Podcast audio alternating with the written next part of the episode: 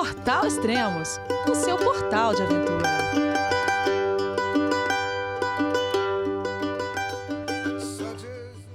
Bom dia, boa tarde, boa noite, bem-vindo a Extremos, o seu podcast de aventura. Esse é o quinto podcast da série Teraroa, uma caminhada de 3 mil quilômetros na Nova Zelândia que o Daniel Nogueira está percorrendo. Vamos ver onde ele está no momento. Olá, Daniel, tudo bem? João, é você, meu filho? Alô, pai. Eu consegui. Eu tô no cume do Everest. Eu vi, meu filho. Te acompanhei o tempo todo pela sua página Spot.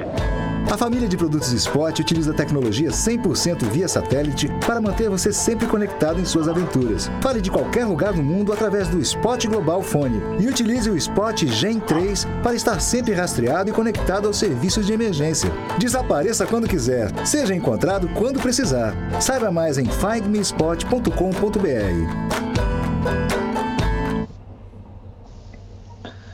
Fala, Elias. Como é que tá essa quarentena aí no Brasil? Fala, Daniel. Tá, por enquanto, tá mais ou menos tranquila e é, procurando fazer coisas para é, para ocupar a cabeça, né? Como sempre. Então, o trabalho é que não falta, né? Lancei uma série esses dias, para quem quiser escutar aí, desde o podcast 321 até o 330 é a série Diário da Quarentena. Então é legal que fica ocupando a cabeça, leva informação para as pessoas e distrai. Isso aí, gente para gravar podcast não falta, né? É, exatamente. O que, que você tem feito aí na quarentena? Ué, cara, é isso, né? Atualizando o diário, organizando foto, lendo bastante, escrevendo.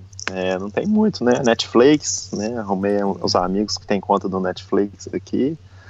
E é isso isso, é, eu tô em Christchurch, na Ilha Sul, é, que a trilha nem passa por aqui, mas foi aqui que eu achei a casa de um amigo para ficar durante a quarentena. E estamos aqui aguardando para voltar para a trilha. Mas vamos, vamos deixar isso aí para capítulos para frente. Vamos, vamos teletransportar aí o, o ouvinte para lá para janeiro, quando eu estava lá em Wellington, para a gente continuar a série de podcast, certo? Legal. Então, é, Wellington foi onde a gente parou no último podcast? Isso, foi onde eu acabei a Ilha Norte, né? Cheguei em Wellington. Uhum. Foi lá no meio, final de janeiro, né? Acho que dia 22, 23. Então, é, o pessoal que eu estiver ouvindo esse podcast aí, eu tô, né, para o pessoal não achar que eu tô continuei a trilha na quarentena, na verdade, a gente está falando lá do final de janeiro. É, eu fiquei em Wellington, acho que uma semana, uns oito, nove dias, talvez um pouco mais de uma semana. Fiquei na casa de amigos também. É, e tá sendo legal essa coisa de ficar em algumas das cidades, assim, da Nova Zelândia um pouco mais, é, porque acaba que eu conheço também, um, é, né, eu fiquei em Auckland uma semana que eu já conhecia, acabei ficando em Hamilton alguns dias, e aí em Wellington fiquei uma semana também, é uma cidade bem legal, é a capital do país, é, tem bastante coisa para fazer, é uma cidade que tem muita cultura, sabe, então assim, é, por exemplo, o estúdio do, do Peter Jackson é lá, é, o diretor do, do filme do Senhor dos Anéis, então tem toda essa cultura de cinema, de música, muitas das bandas que são famosas aqui da Nova Zelândia, e o Fat Fred's Drop, que o pessoal no Brasil conhece bastante, é de Wellington, então é legal, assim, tem uma cultura de café também, os melhores cafés, os melhores é, roasters, né, que, que moem, que torram café aqui na Nova Zelândia são de Wellington, e é uma cidade legal, acabei ficando uma semana, um amigo meu veio é, para uma entrevista de emprego de Auckland, a gente passeou bastante, conheceu algumas coisas legais e deu para sentir assim, o que, que é o Wellington mesmo, por ser a capital do país, né. E dali, e, e outro, o outro motivo que eu fiquei bastante em Wellington é organizar as caixas, as bounce boxes, né, as caixas de, de comida, então, a maioria dos hikers da Tiararoa organizam ali em Wellington, porque é a última cidade grande com supermercado, com preço bom e variedade de, de coisas que para comprar que a gente tem é, na trilha, na ilha, né, porque logo depois você cruza para a Ilha Sul, e aí são só cidadezinhas pequenas até, né, nem, nem sei, até Artus Paz, é, enfim. Então ali em Wellington a gente, eu fui, eu comprei bastante comida, comprei, se eu não me engano, equivalente para 35 dias. É, e aí separei em três caixas, né? Então essa é a logística que a maioria dos hikers fazem. Alguns fazem duas, alguns fazem uma. Tem, tem alguns. Uhum. É, eu já ouvi, por exemplo, o podcast da PCT e da palestra. E parece que em algumas, algumas, alguns trechos lá na, na PCT, você não tem outra alternativa a não ser mandar a caixa, né? É, aqui na Nova Zelândia, na verdade, assim, é, mandar a caixa te facilita, é, te dá mais opções de comida, mas não é que você tem que mandar as caixas de comida, porque quando você chega na Ilha Sul, sempre vai ter uma opção, por exemplo, de você pegar uma carona e ir para uma cidadezinha ali a 30, 40 quilômetros e reabastecer e voltar para a trilha. Então, assim, não é uma questão de todo mundo tem que fazer. Eu conheço pessoas que não fizeram nenhuma caixa, entendeu? Uhum. Mas tem essa questão de você ter que, às vezes, chegar no, por exemplo, St. Arnold, que é uma cidadezinha que, é o que, que vai ser quando a gente estiver no fim desse podcast.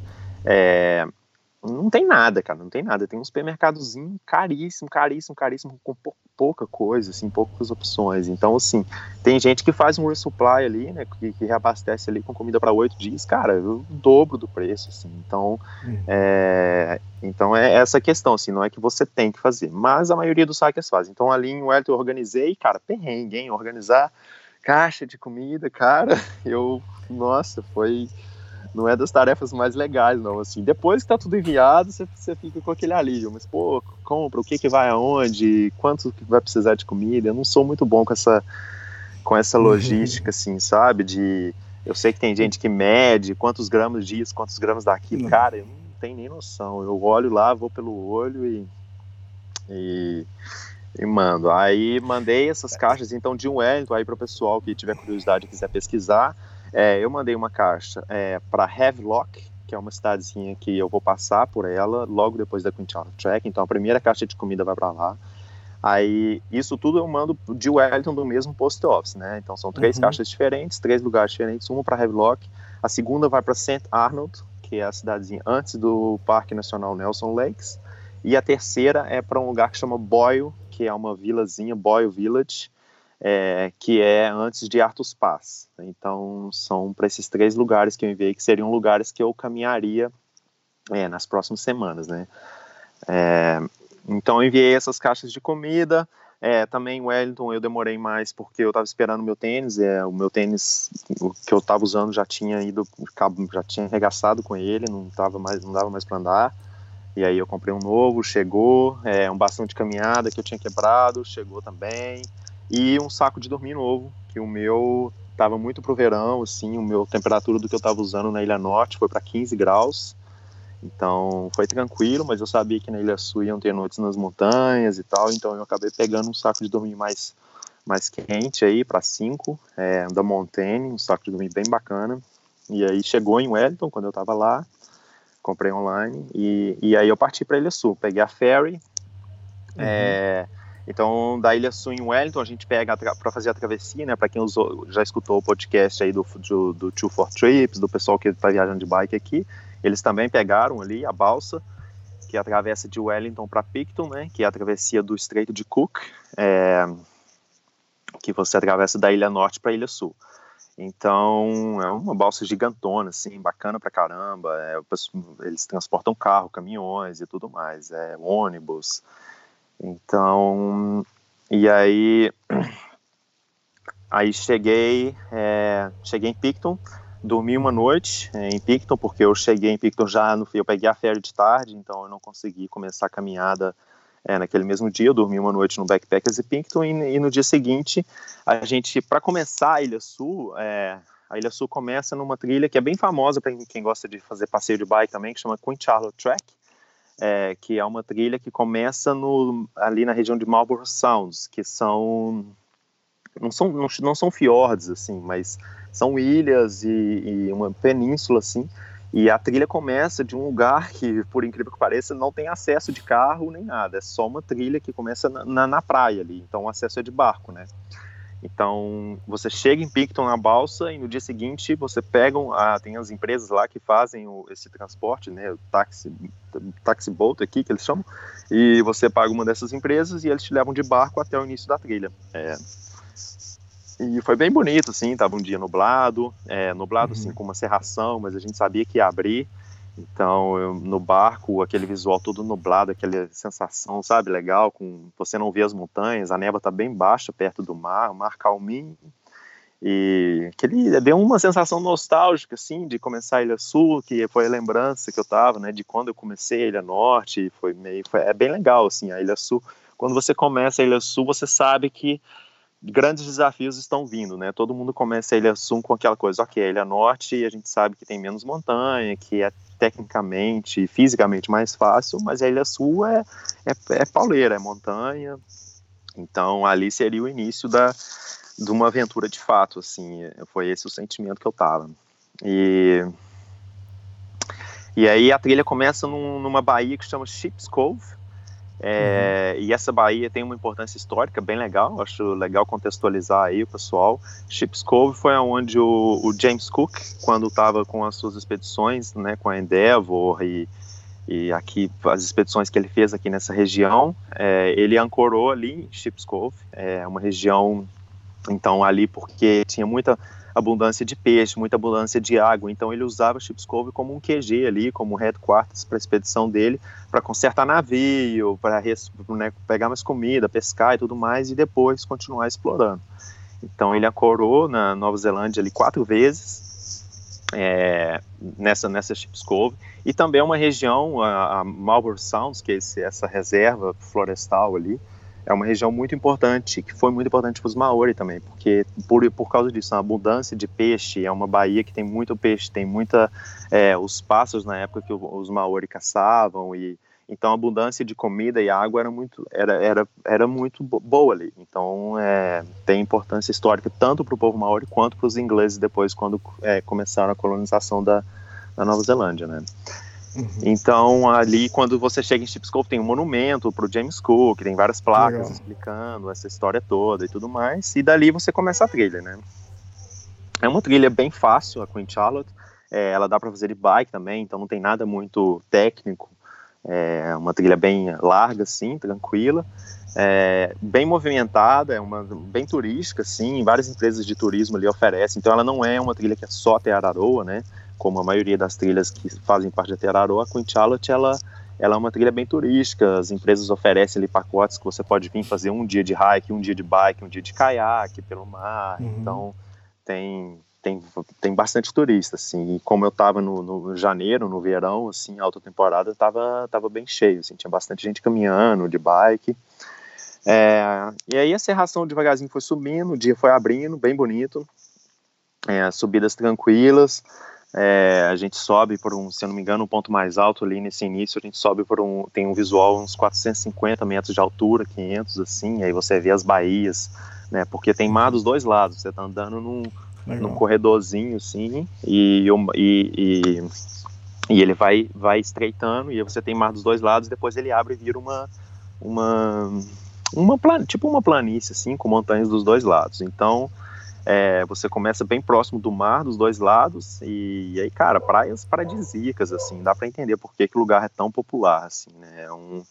é um mar azulzinho, clarinho, assim, lindo, lindo, lindo.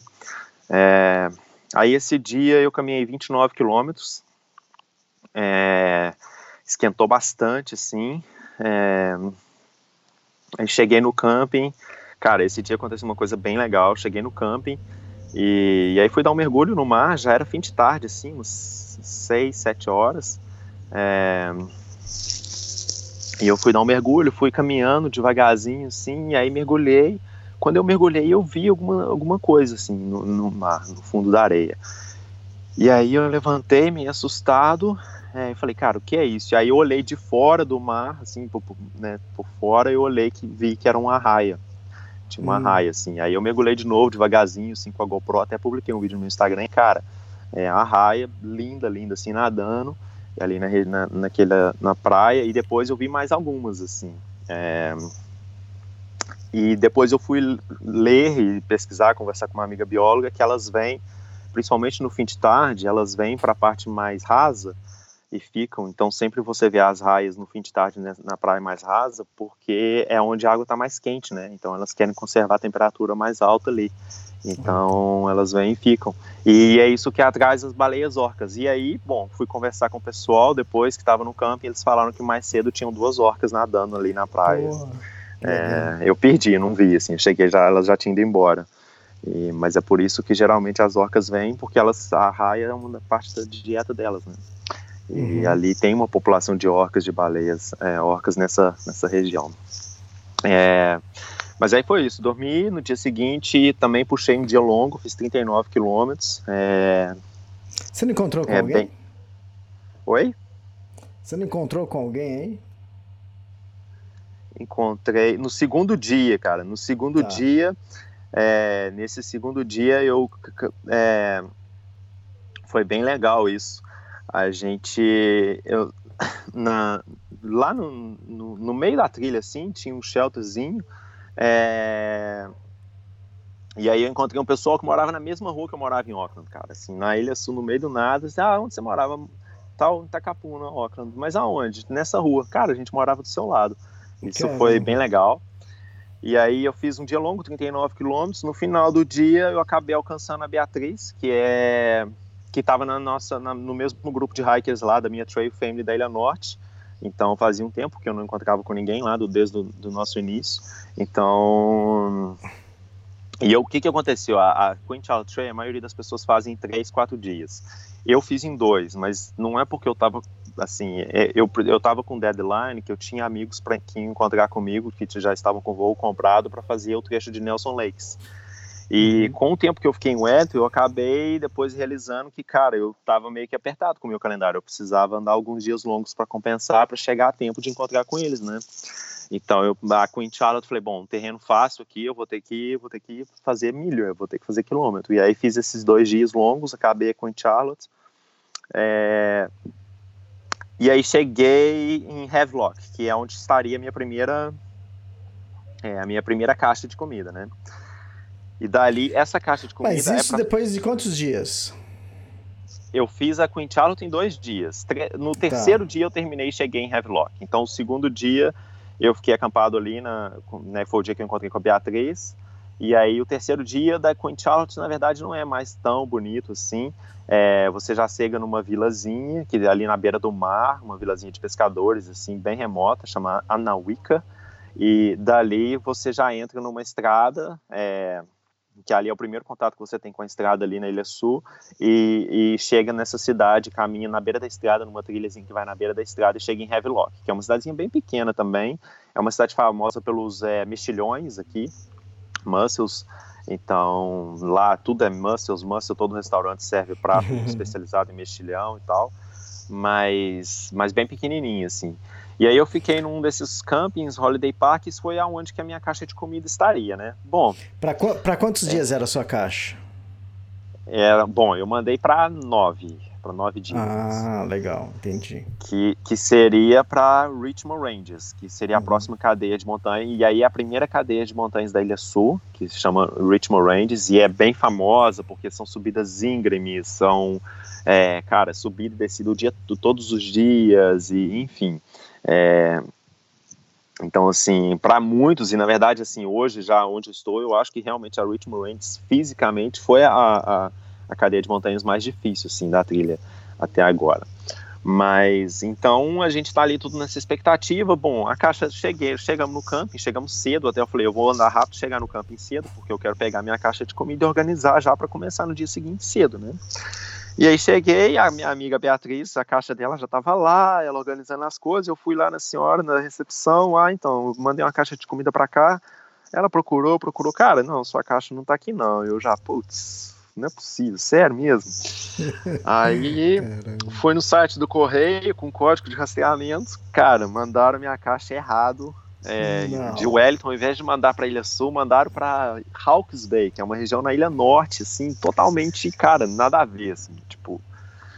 É, e aí eu falei, cara, ferrou, né? Não tá aqui, não, não tem o que fazer. Aí, só que assim, eu vi que tava assim, é, foi postado errado, mas parece que eles já tinham corrigido e a caixa já estava a caminho da Ilha Sul. Eu falei, bom, vamos torcer que amanhã chegue, né?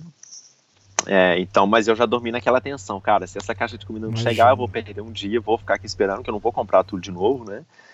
E, e tô pelo meio, e ainda, e ainda assim na expectativa, será que vai ser só um dia? Quantos dias eu vou ter que ficar aqui para essa caixa chegar?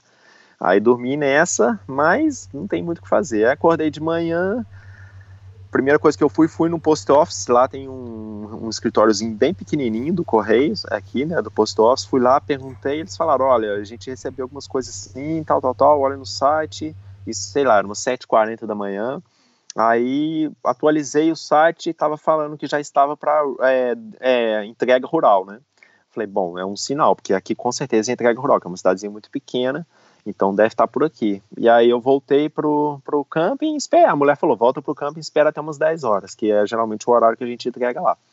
Aí, cara, 10 horas chega a van e minha caixa lá. E ela ainda me reconheceu, falou assim: Daniel, você. Eu falei: é. Eu tava na porta do camping esperando a van, assim, torcendo. aí chegou, cara, minha caixa. Bom, aí a caixa chegar é só uma parte, né? Porque você tem que tirar tudo, embalar, colocar na mochila, organizar. E, cara, comida para 10, de 9, 10 dias. Foi a primeira vez que eu tava carregando isso tudo. E a minha mochila de 44 litros foi um, foi um esforçozinho bacana, sabe? Mas coube, assim ficou bem pesada a mochila, é, mas coube. E aí eu comecei a caminhar, já era, sei lá, meio dia e meio, uma hora. É, esse primeiro dia a gente não entra nas montanhas ainda, a gente caminha de Havelock até Pelorus River, que é um lugar que tem uma ponte e um café, assim, é um rio que chama o Rio Pelorus, e é um rio lindo, lindo, lindo, cara. Aí, assim, foi sensacional. Eu cheguei nesse camping na beira do rio, é, e, e, a cor do rio é aquela cor de rio alpino, sabe? Que você deve ter encontrado muito lá nas Rock Mountains, aquele rio transparente, azulzinho, clarinho, clarinho. Sim, eu falei, bom, sim. essa água vai estar gelada, né? Mas vou entrar. E, cara, eu entrei água morninha, morninha, assim, porque o rio. Depois eu fui conversar com o cara do camping, ele me contando que, como o rio vem nas pedras, é, percorre as pedras por muito tempo, e chega um período, uma parte do rio que ele fica mais lento, assim, ele não fica aquele rio rápido. Então, é, com o sol quente, tem tempo da água esquentar e aí não fica tão frio, assim, mas, mas foi legal. Aí, é, aí fiquei, fui, nadei ali nesse dia bastante no Rio, assim, me diverti mesmo, nadei igual criança, assim, de brincar no Rio mesmo, sabe? Dormi, aí esse dia eu fiz um cowboy camp, eu queria testar meu saco de dormir, eu sabia que ia esfriar de madrugada, por mais que esteja no verão, eu dormi fora da barraca, tá o céu assim, estreladíssimo, estreladíssimo, estreladíssimo. Então eu pus o meu colchonete de fora, é, deixei a barraca armada, né, em caso, sei lá, se vem chuva, eu sempre não, não gosto de arriscar, mas fiquei de fora e, cara, acabei dormindo ali com o saco de dormir de fora, observando as estrelas, o céu tava lindo, lindo, lindo. É, esfriou, mas o saco de dormir aguentou bacana, assim. Eu acordei de manhã sem frio. Então, é, foi legal. E aí já acordei de manhã, é, bem cedinho, 5 e meia, 6 horas, com o dia clareando, dei um mergulho no rio de novo e parti porque ali já seria um começo não das montanhas, assim, a gente já entra na floresta é, da Richmond Ranges, a gente já entra no que chama Richmond Forest Park, que é o Parque Florestal Richmond, né, mas ainda não é as subidas mais íngremes, mas aí a gente vai beirando o rio, é, e ali já aconteceu uma coisa interessante, porque até então na Ilha Norte eu tô sempre carregando muita água, né, sempre não gosto de correr risco, então sempre carrego dois, três litros, mas ali eu já vi que aqui na Ilha Sul as coisas iam ser diferentes, porque você cruza esses riachos assim de água puríssimo, puríssimo, puríssimo, a cada no máximo a cada uma hora você vai cruzar um riachinho, sabe? Sim. E aí eu já parei de carregar água, né? Eu carrego assim uma garrafa com, sei lá, 300, 400 ml só para uma emergência, mas toda hora parava no riacho, água, e a trilha vai beirando o rio, esse rio Pelouros, então assim, cara, é, é difícil você não parar, porque toda hora tem um lugar, nossa, que lugar bom para nadar, que lugar legal para nadar. Aí, Mas a água, a água aí, fresca, gelada, como que é? Quanto mais você vai, porque você vai subindo, é, você vai subindo o rio, né? Então, quanto mais uhum. você vai caminhando, você vai sentindo a diferença da temperatura do rio, assim, ele vai esfriando Exato. mais. Né? No início lá da trilha, tem um ponto que eu parei que chama Blue Pools, né? Piscinas azuis, é, que é um, até um ponto, assim, não muito popular, mas tinha alguns turistas, tinha uma família de Auckland lá, inclusive, e, é, e foi legal, eu tive uma conversa com eles bem bacana, mas ali a água estava bem tranquila, assim, de nadar, você fica dentro da água, não é aquela coisa que você está congelando, sabe, mas dali para cima já começou a esfriar bastante, assim, porque aí é uma água mais rápida que vem direto das montanhas, sabe.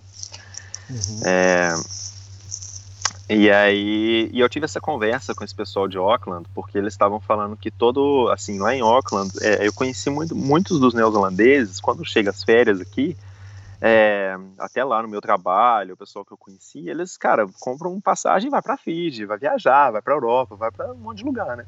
E aí quando eu falo para ele, quando eu falava assim que eu, que eu faço trilha na Ilha Sul, que fiz conhecer esse lugar, conhecer esse lugar, o pessoal às vezes não conhece, sabe? E eu conversando com esse cara de Auckland, ele falava exatamente isso. Ele fala, cara, todas as férias eu compro passagem para Ilha Sul, a gente chega aqui, a gente aluga é uma camper van e eu vou viajar com minhas ele tem três filhos, então ele, a esposa e três filhas e a gente vai viajar e vai explorar lugares como esse aqui.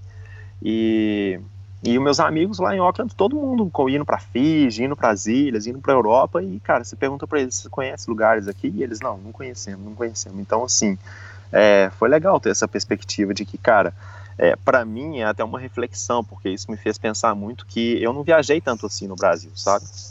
E então eu quero voltar e quero voltar para o Brasil e viajar e explorar mais, porque eu vim para Nova Zelândia com o intuito de estudar na época, e, mas acabou que eu não viajei tanto no Brasil. Então conheço muito aqui, mas às vezes as pessoas me perguntam: ah, e trilha no Brasil e isso, cara, não fiz quase nada assim.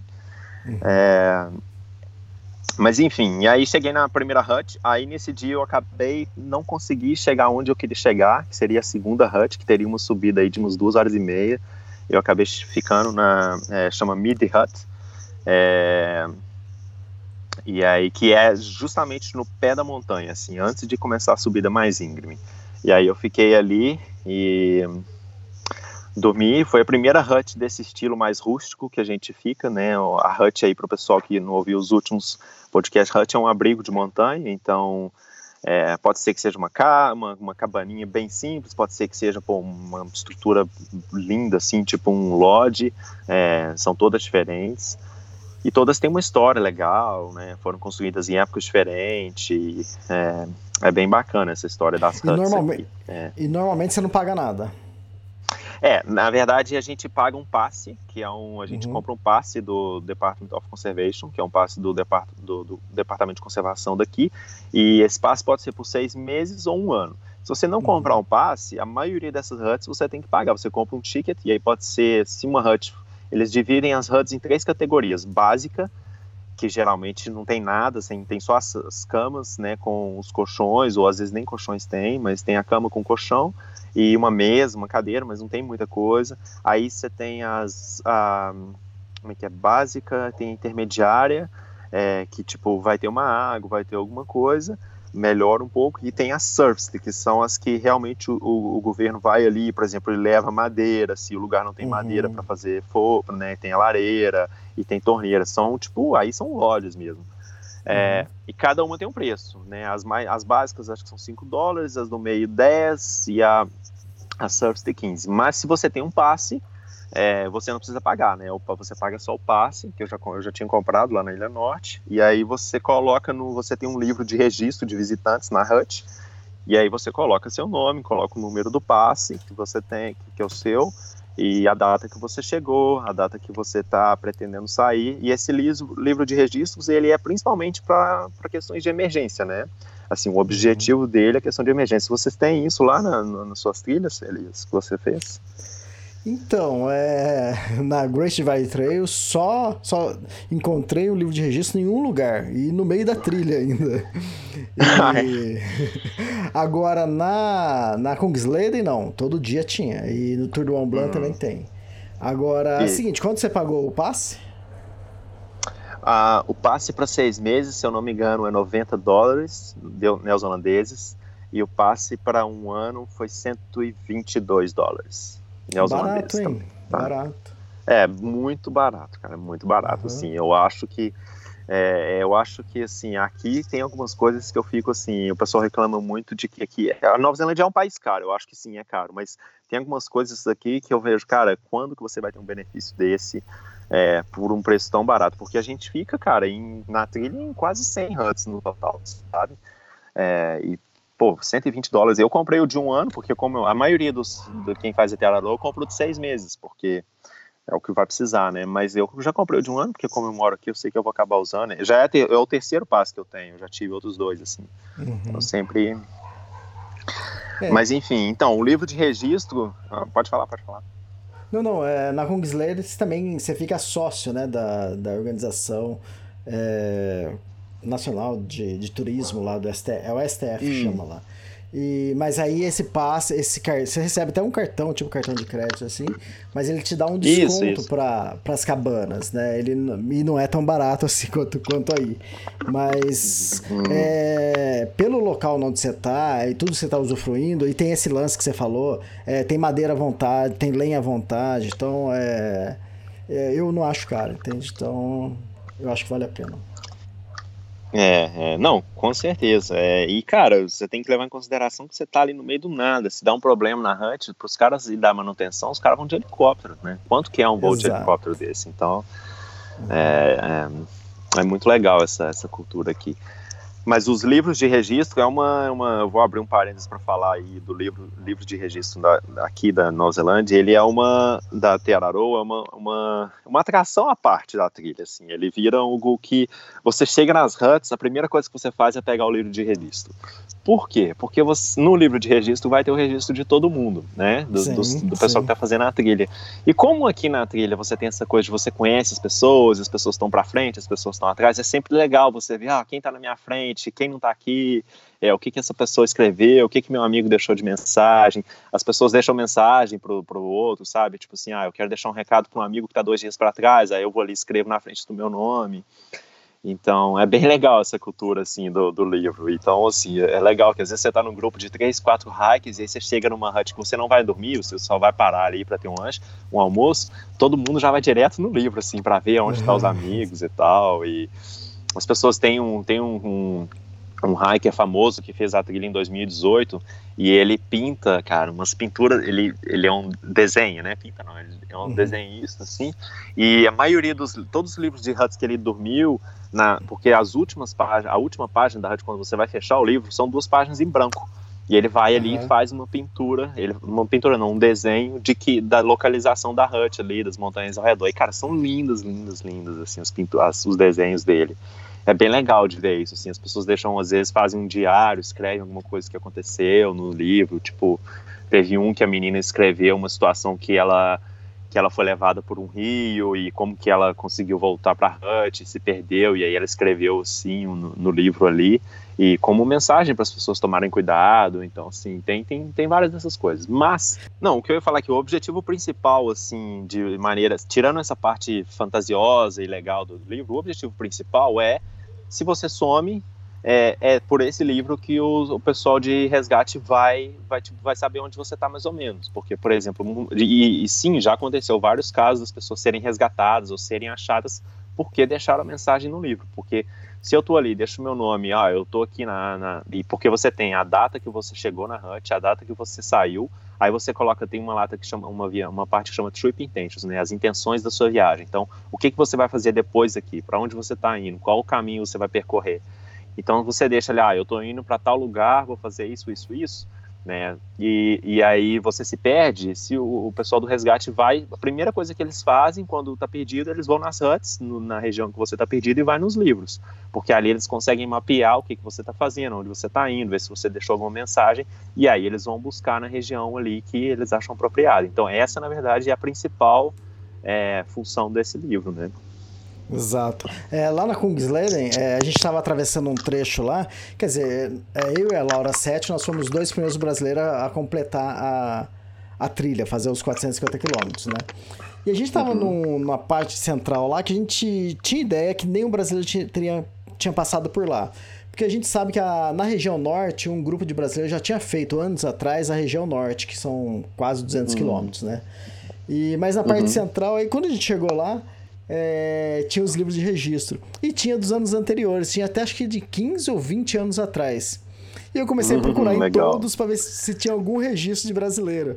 É, o mais próximo que eu acho que eu encontrei foi de, um, de uma chilena, um, foi um chileno, se não me engano, mas brasileiro realmente eu não tinha encontrado. Então foi, foi legal, foi interessante isso. Ah, Exatamente. É. Outra coisa que aconteceu de interessante entre, entre cabanas é que a gente chegou numa cabana lá, acho que, se não me engano, é, foi em Serve, E o cara, quando recebeu a gente, ele nem tava lá na hora, na hora que a gente chegou, mas depois, quando ele chegou, falou: Ah, vocês são os brasileiros? Né? Eu falei: Porra, velho. Uhum. Só tinha nós dois lá, não tinha mais ninguém. E quando ele, ele chegou, ele tava, acho que tinha ido caçar alguma coisa assim, ou pegar água. E quando ele chega, ele já pergunta uhum. se a gente é uhum. brasileiro. Eu falei: Como, como ele sabe disso, né? Aí depois eu lembrei uhum. que cada, cada cabana lá tem um, um rádio, né? E, então eles se comunicam. Então acho que o, a cabana anterior já tinha avisado que a gente estava indo para lá, entende? Então isso, isso hum. é legal também. Sim, sim, é, exatamente. E, e, essa questão que você mencionou primeiro dos países, eu acho um barato também, porque eu acho legal você ver ali, pô, de onde está o pessoal, e você começa a ter uma noção de quem quem faz a Tiararoa, né? Por exemplo, Isso, francês, exato. muito, muita gente da França, muito hackers da França, muita gente da Alemanha, é, americanos, muita gente da, dos Estados Unidos também. Mas, assim, a maioria, eu pouquíssimos livros é, eu achei alguém do Brasil, assim. É, não, não que com certeza não eram Teararoa Walkers, porque não, não teve nenhum brasileiro nos últimos dois, pelo menos não vi nenhum das huts mas às vezes num trecho que tem que é mais que é um trecho que não é só Tiararoa e que é uma trilha mais popular, às vezes tem assim algum brasileiro que fez a trilha, mas era legal isso porque dá aquele sentimento, pô, eu tô colocando o nome do meu país aqui, do Brasil aqui nesse livro, sou a primeira pessoa, cara, e tipo é legal, né? Eu não sei se você teve esse mesmo esse é, eu não mesmo sei sentimento. Se você teve recepções assim, né? É, lá na Suécia, quando a gente falava que era brasileiros, eles só faltavam abraçar a gente, porque eles adoravam. Nunca vi um brasileiro aqui, é a primeira vez, né? Então, legal, era super legal. Sim, sim. É, eu acho que a gente. É legal essa reflexão, assim, de como às vezes a gente tem uma visão meio. Sei lá, é, aí é uma outra discussão do Brasil, mas, cara, o Brasil, né, situações aqui e ali à parte, eu acho que o Brasil uhum. tem uma visão muito é visto como um país muito legal e com pessoas muito legais na maior parte do mundo, assim. Eu, Exato. 99% da minha experiência quando eu falo que sou do Brasil são positivas e interessantes e e, e, às vezes a gente acha também, uma coisa que eu notei aqui, cara, tem muita gente, pelo menos aqui na Nova Zelândia, de gente que eu encontro, que tem uma conexão com o Brasil, sabe? Que é um, sei lá, um pai já morou no Brasil para uma pesquisa por cinco anos, não sei quem já visitou, então assim, sempre tem alguma história legal que eu acabo descobrindo. É. Ah, falando nisso, é, no meu livro hum. da Kungsleden, eu cito uma, uma Maria, né, porque lá quase todos os hosts, né, é, das cabanas lá, era, chamava Maria, né. E hum. uma delas, que eu cheguei lá e quando eu tava conversando, ela falou: onde você é? Eu falei: Brasil. Ela falou: Brasil! Ela falou: que saudade do Brasil. Ela falou: só de ela falar saudade, eu falei: quê?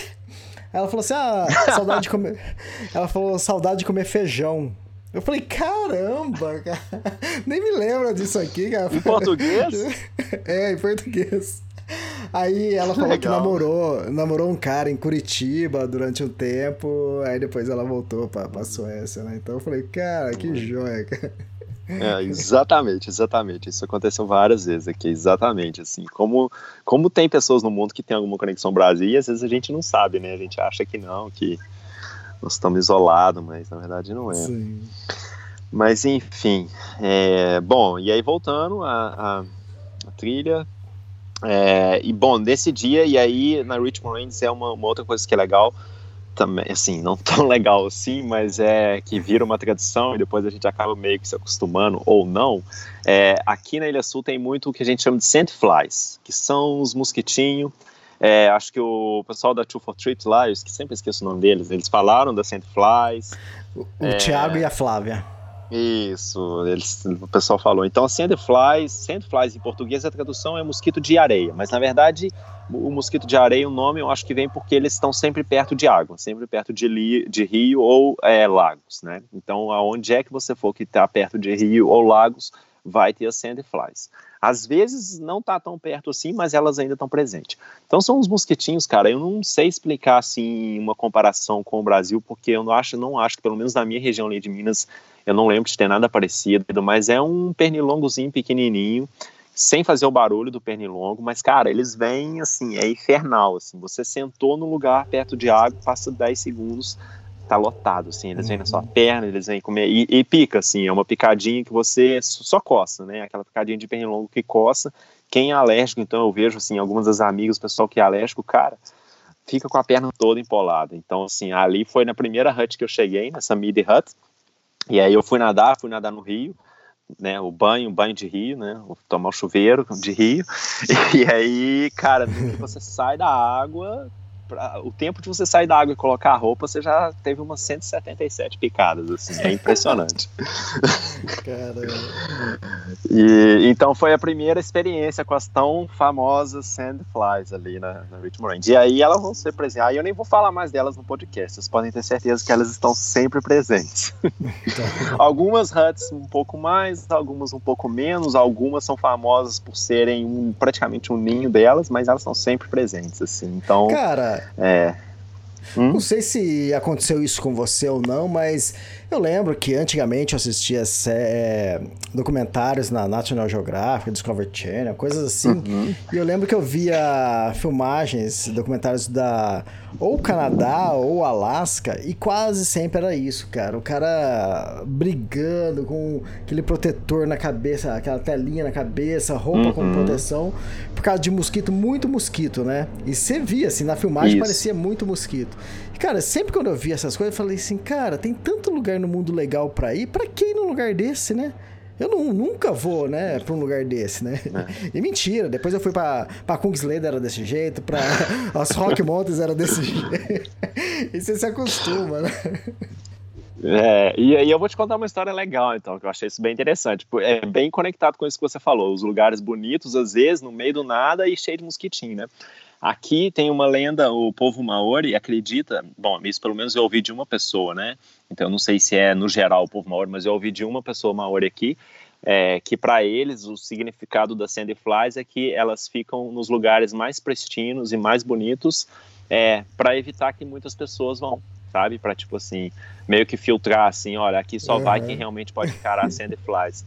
É, então, meio que para proteger o lugar, sabe? Então, eu achei legal, assim, como que o povo maori tem essa visão sempre mística, assim, de dar uma explicação é, para algumas coisas que pra gente é só uma coisa normal, mas é, fez sentido, porque realmente, às vezes, você tá naquele lugar maravilhoso, lindo, você quer ficar de fora ali, aproveitando a vista, e, cara, você tem que ser, você tem que ser paciente, viu?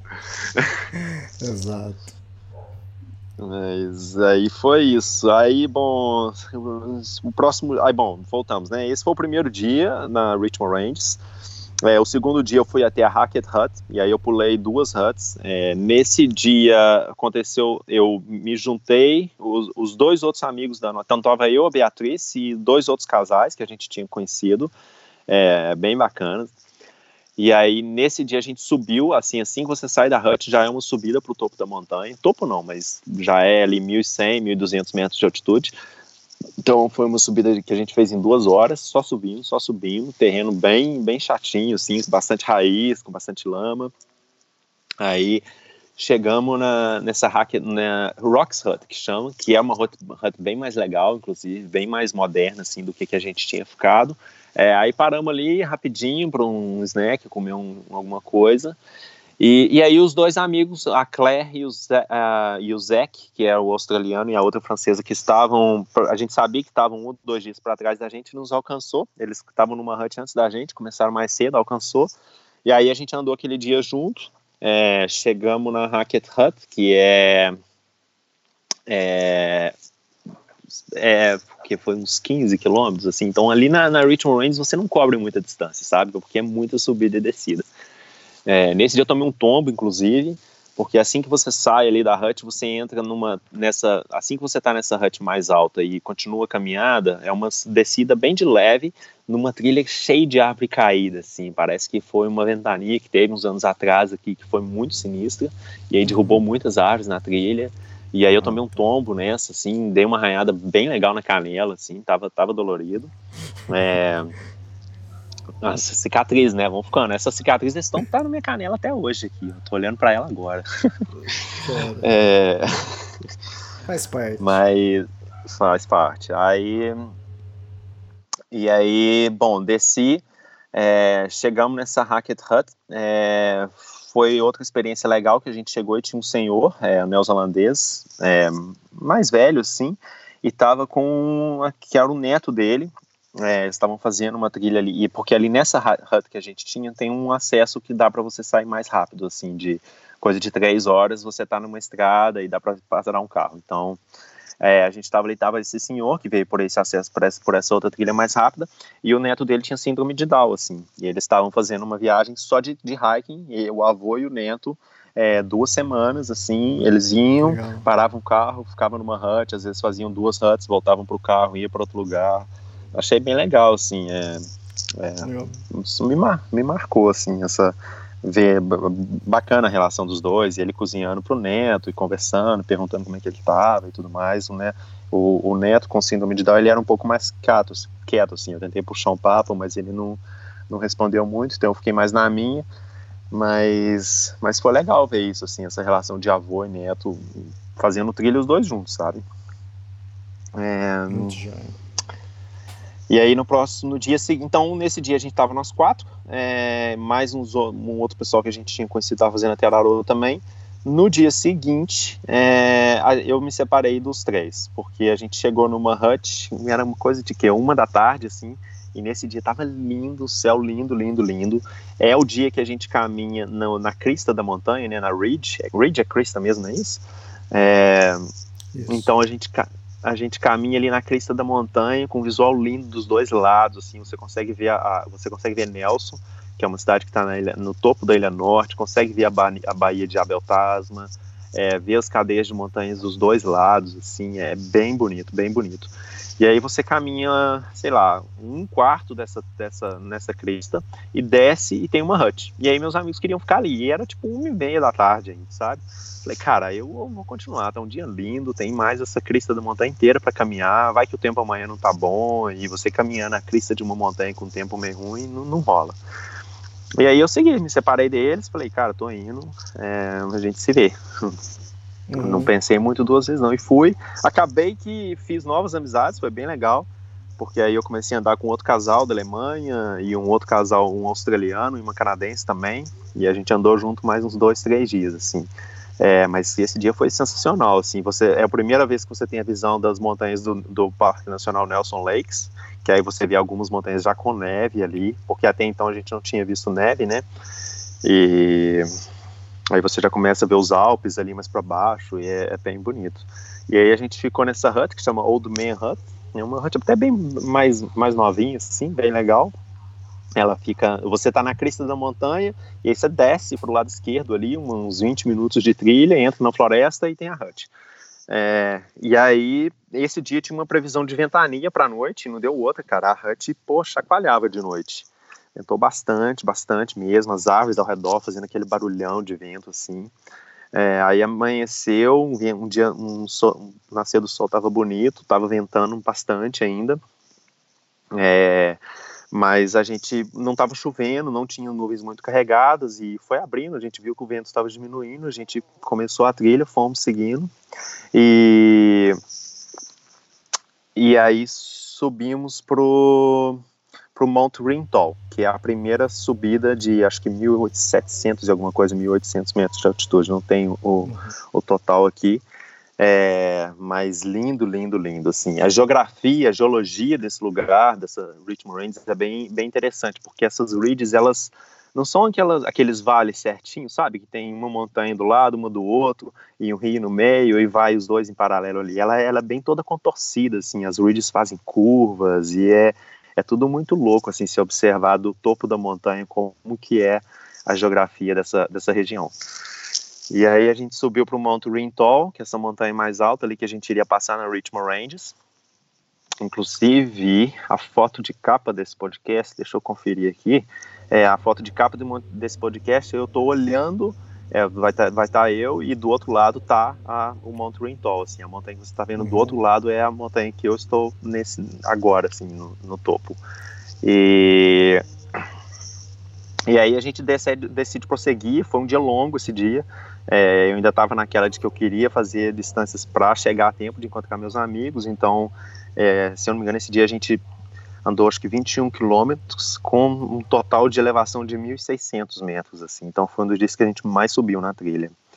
É, e aí, no dia seguinte, Aí chegamos nessa Midwairoa Hut, é, que é uma hut também na beira um rio, com um lugarzinho para nadar muito legal, muito bonito.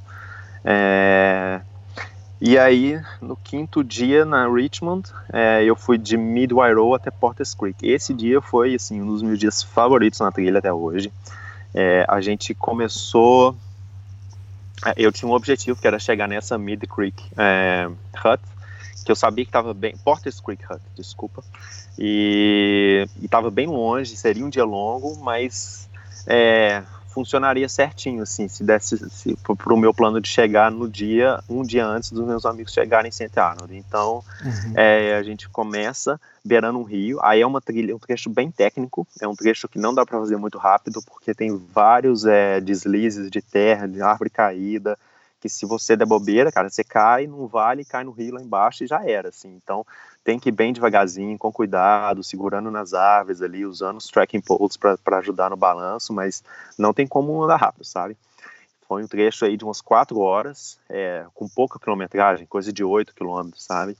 Até você chegar nessa outra hut, que é a Top Waro Hut. Aí, e, é- então, de- da Mid Waro Hut até a Top Waro Hut, você está sempre na beira do rio. Chegou ali na Top Waro Hut, você abastece a garrafa d'água, é, enche, né, porque você vai subir para o pico da montanha, vai contornar uma crista de um, de um vale assim e descer num outro vale. E aí é um trecho aí de umas, sei lá, umas, demorou umas três horas mais ou menos, sem água, sabe? Só no, só no topo da, da crista ali da montanha. Lindo, lindo, lindo dia, estava bem aberto também. É, e aí a gente, bom, continuamos, é, subimos, a gente chegou nesse, nessa hut, era uma meio-dia, aí eu tava andando com um casal de australi ah, australiano, que é bem, bem, bem bacana, assim, anda rápido, e é canadense, então tava nós três, e aí a gente subiu e seguimos, seguimos, descemos a crista, da, descemos da crista, chegamos num outro vale, e chegamos na próxima hut umas 5 e meia, 6 da tarde, assim. E dali seriam mais três horas até a próxima hut. Então, e aí a gente decidiu prosseguir, assim. E aí foi, assim, aquela coisa de você puxar, levar mesmo o limite do seu corpo. O corpo já tá cansado, já, já tá anoitecendo, todo mundo. A gente chegou na hut, já tava todo mundo jantando, todo mundo é, né, relaxado. E, cara, a gente ainda ia andar mais três horas, sabe?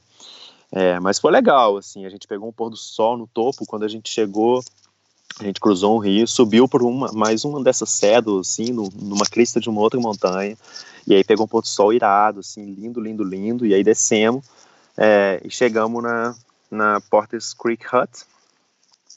É, e aí foi legal, porque a gente reencontrou um pessoal que estava um dia à frente, um ou dois dias à frente da gente, né, por a gente estar tá andando um pouco distâncias maiores. É, e aí no dia 6, Porter's Creek Hut, eu cheguei, eu caminhei até St. Arnold, que é o fim da Richmond Ranges. Então, assim, na verdade, a Richmond Ranges eu estava carregando comida para 9, 10 dias, eu acabei fazendo em 6. É, Ah, que bom. foi assim, saí com saí, terminei a trilha com muita comida ainda.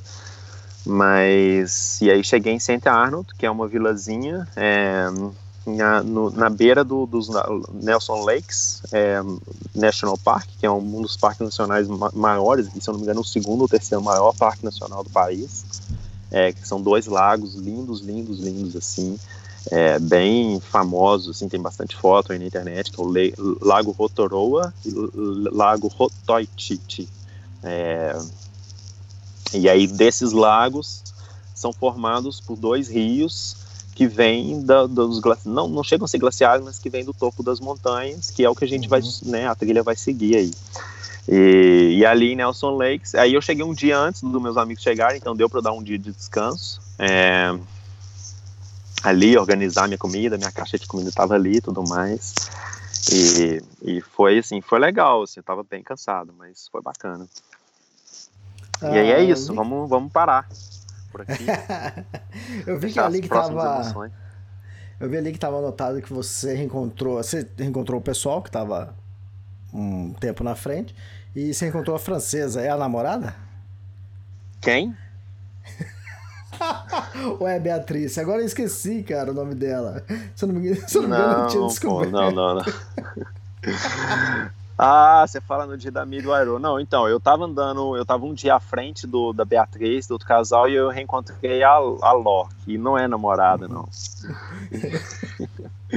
Mas é, é a, é a, francesa que rolou o lance aí nos capítulos anteriores. Mas. É, mas legal, é... já, já se situou que agora você tá com ela. Não, não, não, não. Não, não, não, não, não, não, que tá. Que vocês estão caminhando próximo, é isso que eu quero dizer. É, mas a gente. Bom, eu já vou até adiantar aí, porque a gente só andou. Não, não adianta não.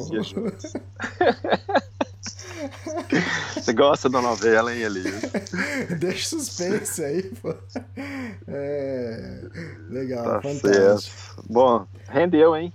Rendeu o podcast, legal. E aproveitando, já que eu citei bastante os livros do Extremos, né, os livros que eu escrevi, é, Tour de Mont Blanc, é, Kungsleden, e agora eu tô finalizando o terceiro livro, que é o das Rock Mountains, e já tá em pré-venda. Então, se você é, quiser ajudar, colaborar, porque toda essa venda da pré-venda vai. Todo mundo que comprar agora vai concorrer. É um sorteio, né? Que, na verdade, concorrer não, vai participar de um sorteio de duas mochilas da Deuter, né? Então, se você já está interessado em comprar o livro, aproveita comprar na pré-venda. E porque também você vai estar tá me ajudando, porque parte desse Quer dizer, com o dinheiro arrecadado, eu vou conseguir pagar a parte da, da, parte da gráfica, então, da publicação do livro. Então, para quem quiser ajudar, é só entrar lá no extremos.com.br ou no armazenaventura.com.br, onde está sendo vendido os livros. É, isso aí. Pessoal do Brasil aproveita a quarentena aí e compra os livros do Elias, que eu aqui da Nova Zelândia não tem como comprar, né, Elias? Não, não, não tem correio que vai chegar aqui agora, mas então aproveitem por mim aí. Eu tô aqui, é. pô, quero ler o livro dele. Nem o da Kingsland eu li ainda, porque não tinha como, né?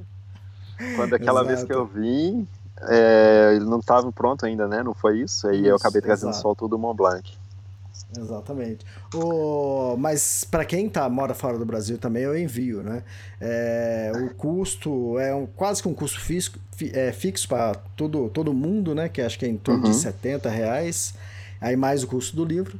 E, mas e demora mais ou menos uns 30 dias para chegar. Eu já vendi livro pro Japão, para Inglaterra, para vários lugares do mundo, então, para quem tá, tá mas tá, morando fora. Tá funcionando normal aí agora o correio com Não, então, como é que tá? Tá, tá, tá normal, né?